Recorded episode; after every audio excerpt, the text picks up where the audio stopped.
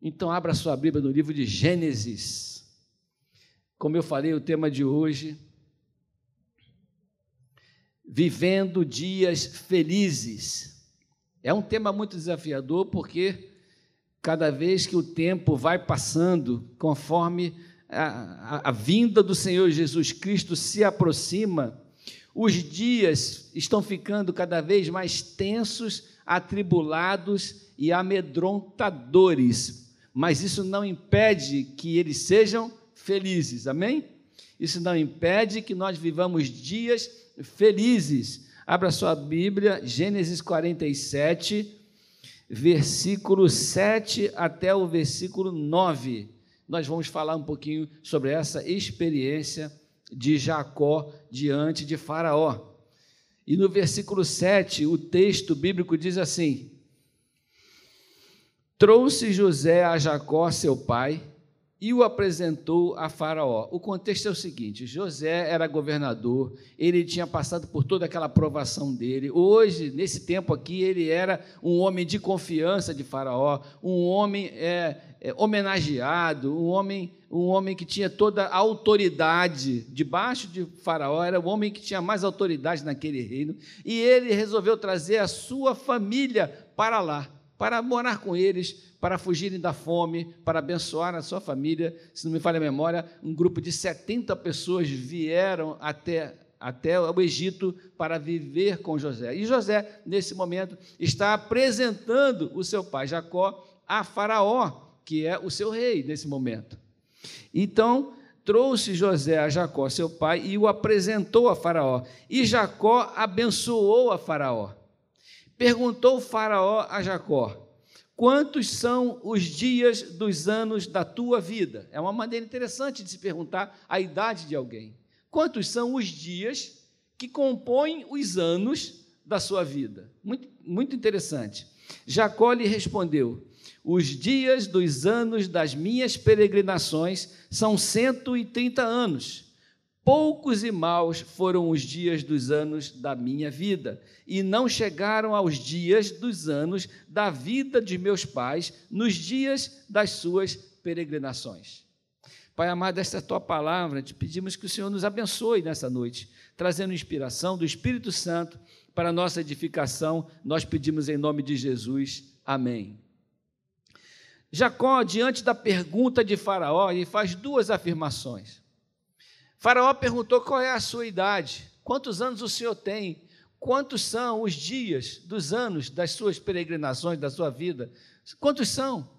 E Jacó deu duas respostas em cima dessa pergunta. Primeiro, ele disse quantos são os dias. Os dias da, ele disse: os dias dos anos das minhas peregrinações são 130 anos.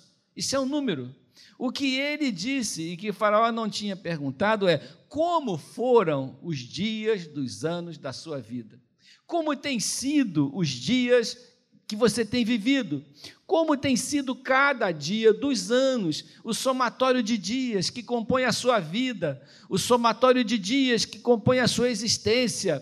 Como tem sido esses dias? Como você enxerga esses dias? Como qual é a sua experiência ao olhar para trás e perceber a história da sua vida manifestada nos dias que você viveu? E ele disse: poucos e maus foram os dias da minha vida. Ele já começou reclamando que são poucos os anos que ele está vivendo. Já reclamou da quantidade, porque ele cita que os seus pais viveram mais do que ele acha que vai viver. Os seus pais viveram muito, muito mais tempo e ele já, já reclama disso na sua resposta. Mas o mais importante do que ele diz não é essa reclamação de quantidade, mas a reclamação de qualidade de dias. Eu vivi poucos, mas os meus dias foram maus qualificando a minha vida, olhando para trás, baseado na sua pergunta. Eu vivi dias muito difíceis, dias maus, dias duros, dias que, no somatório deles, na minha percepção, olhando para trás nesse momento, eu não gosto do que eu vejo na minha história.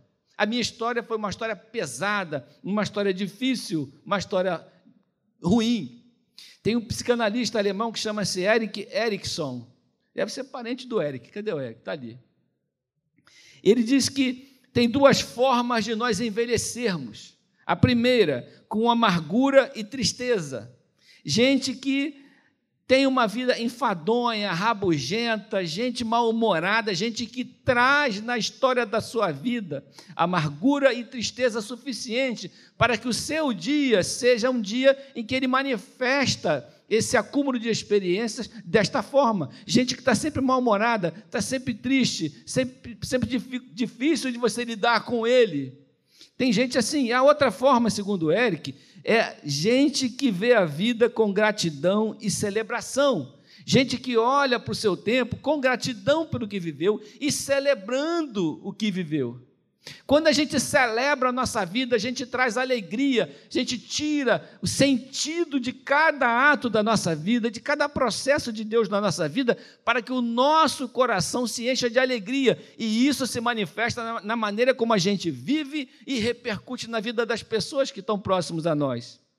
Tem um escritor brasileiro que eu gosto muito, já falecido, Ariano Suassuna, eu gosto muito do, da maneira como ele se expressa, eu gosto da alegria, da simpatia daquele, daquele senhor.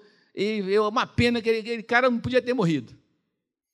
E ele disse o seguinte a respeito disso que eu estou falando. Ele disse: Eu não sou otimista e nem pessimista, sou um realista esperançoso. Os otimistas, segundo ele, são ingênuos. Os pessimistas são amargos eu sou um homem da esperança. Sei que é para o futuro, mas sei que o sonho, eu, eu sonho que um dia o sol de Deus vai espalhar justiça para o mundo. Eu sei que é mais para frente, mas um dia o sol de Deus vai espalhar justiça para todo mundo. Eu tenho essa esperança. O meu coração é cheio dessa esperança. A esperança do Ariano Suassuna que era um homem católico, mas a esperança dele era de que Deus iria se manifestar com justiça um dia. Se nós tivermos o nosso coração na eternidade, o nosso coração nas promessas, dificilmente nós teremos uma vida pessimista, uma vida carregada de tristeza, carregada de dor, porque nós estamos, se você está aqui nesse templo, nessa reunião, ou assistindo essa reunião pela, pela internet, é porque você tem esperança de que o Senhor mude, transforme, cure, e abençoe a sua vida, não é verdade? Isso é uma esperança, é um resultado.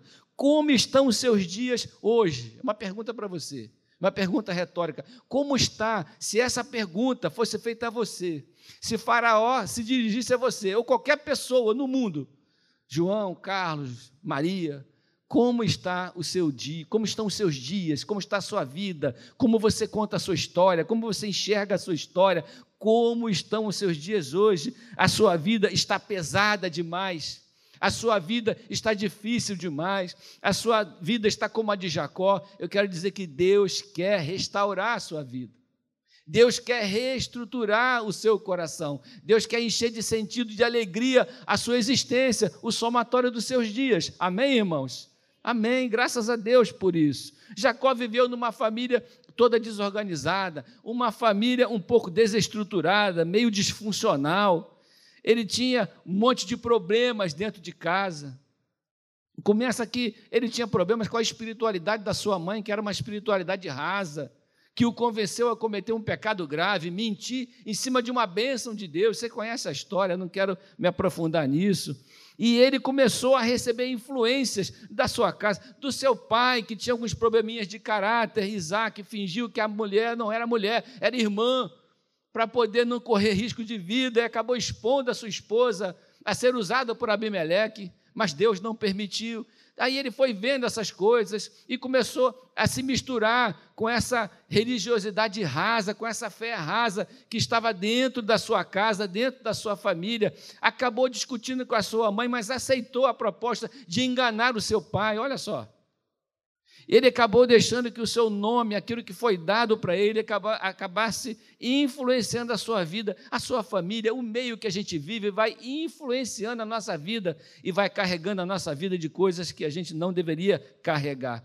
E nós passamos a reproduzir as coisas que a gente aprende com a vida. E conforme a gente reproduz aquilo que a gente aprende, se a gente aprendeu amargura, se a gente aprendeu desonestidade, se a gente, a gente aprendeu desrespeito, se a gente aprendeu coisas tristes, pessimismo, a gente passa a viver uma vida reproduzindo todas essas coisas. Mas quando a gente abençoa nosso, lar, quando nossa família, nosso ambiente, o nosso meio é um meio abençoado, olha a importância da igreja na vida de uma família. Por que, que a gente está aqui? Porque aqui é um lugar onde nós nos abençoamos, onde nós nos estimulamos, onde nós temos boas referências, onde nós vemos palavras de esperança, aonde a gente confronta a nossa vida e vê que a gente pode melhorar, que a gente pode conseguir, que a gente pode viver uma vida feliz, sim que a gente não precisa voltar para casa e sentir amargura e medo de estar em casa, desconforto de estar dentro do nosso lar, que Deus pode restaurar as coisas que parte do nosso próprio coração. Amém? Você pode glorificar Deus por isso?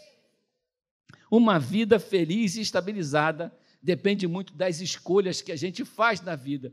Só que as escolhas que nós fazemos, elas são baseadas na, no nosso paradigma de vida, nas nossas referências pessoais, naquilo que a gente aprendeu da vida. E Jacó olha para trás e fala: Poucos e maus foram os dias da minha vida. Só que ele está olhando de um ponto de não retorno, de um ponto em que a sua vida já foi vivida, de um ponto em que ele não pode mudar o seu passado e ninguém pode mudar o passado. Mas Deus pode transformar em bênção a nossa vida a partir do dia que a gente decide, Senhor, hoje eu quero ser restaurado nas minhas emoções, hoje eu quero ser perdoado, hoje eu quero perdoar, hoje eu quero tirar do meu coração todas as mágoas, hoje eu quero perdoar meu pai que me maltratou, que me perseguiu, meu tio, minha mãe, não sei qual é a história da sua vida, mas hoje Deus quer libertar o seu coração de qualquer coisa que torne o seu dia mal para que você tenha um dia feliz e abençoado e gere alegria e felicidade no coração de quem está perto de você. Isso é a coisa mais importante. Jacó, ele não é vítima apenas. Ele foi visitado pela graça de Deus durante toda a sua vida. Isso é um negócio que chamou minha atenção. Deus o visitou durante toda a sua vida. Deus visitou você durante toda a sua vida. Deus já te abençoou muitas vezes. Tem muita coisa que você tem para contar de bênção de Deus na sua vida. Deus já te visitou para que a graça gerasse vida, alegria e abundasse no seu coração. Não deixe que essas coisas morram em função da alegria que você tem da gratidão a Deus. Quando a gente é grato a Deus, a gente percebe os movimentos de Deus na nossa vida, isso gera alegria e vida no nosso coração. Quantas vezes Deus constrói caminhos para a gente passar, mas nós recusamos esses caminhos. E começamos a caminhar em direções diferentes daquilo que Deus escolheu para nós. E começamos a andar em caminhos cheios de pedras, cheios de amarguras, cheios de dificuldades. A gente procura machucar a nossa vida com coisas que a gente escolhe. Não é verdade?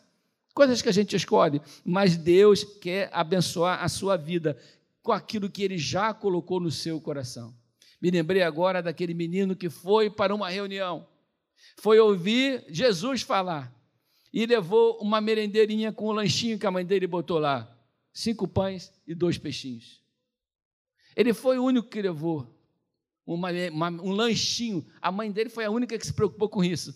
Você vai atrás daquele moço, leva um lanchinho, vai lá, pede para o Zé da Regina fazer uma marmitinha para você. O Zé fez lá uma tilápia para ele, com molho de alcaparras, entendeu? E mais o que? Um pãozinho italiano, tostadinho, no azeite e no orégano. Agora eu, né, né, agora eu acertei, né?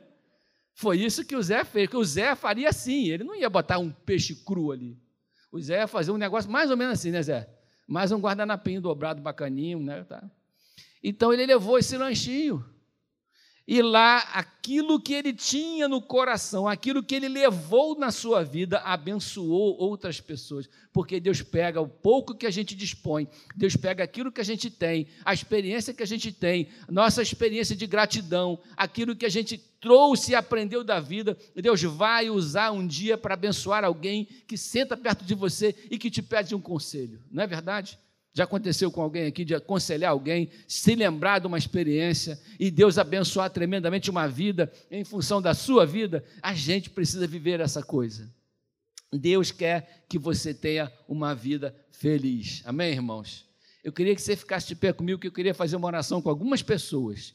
Eu queria fazer uma oração com alguém que acha que a vida está um pouco pesada demais e quer pedir que o Senhor a torne leve, abençoe. Você pode estar trazendo tantas experiências da sua vida. Eu queria orar com você, que precisa que a sua vida seja uma vida mais leve, uma, sua vida, uma vida abençoada, a sua caminhada seja suave. Pode vir vindo aqui para frente. Quero orar por você que quer abençoar a sua casa, o seu lar, que acha que o seu lar podia ser mais, mais mais tranquilo, que tem algumas coisas na sua casa que Deus precisa mexer e você quer colocar diante do Senhor: Senhor, eu quero chegar em casa, encontrar meu lar em paz, minha família feliz, os meus filhos felizes e abençoados. Eu quero ter uma relação abençoada com os meus filhos e com a minha esposa ou com meu esposo. Eu quero ter a alegria de repousar em paz na minha casa. Quero olhar com você que perdeu em algum canto algum canto a vontade de viver, a alegria da vida. De alguma forma, a vida te feriu, a vida te machucou, através de alguma coisa, através de alguém, e você gostaria de colocar isso diante do Senhor. Senhor, eu quero que o Senhor me abençoe nessa noite. Eu quero que o Senhor carregue os meus fardos. Eu quero que o Senhor transforme a minha vida numa vida de exaltação e exultação a Ti.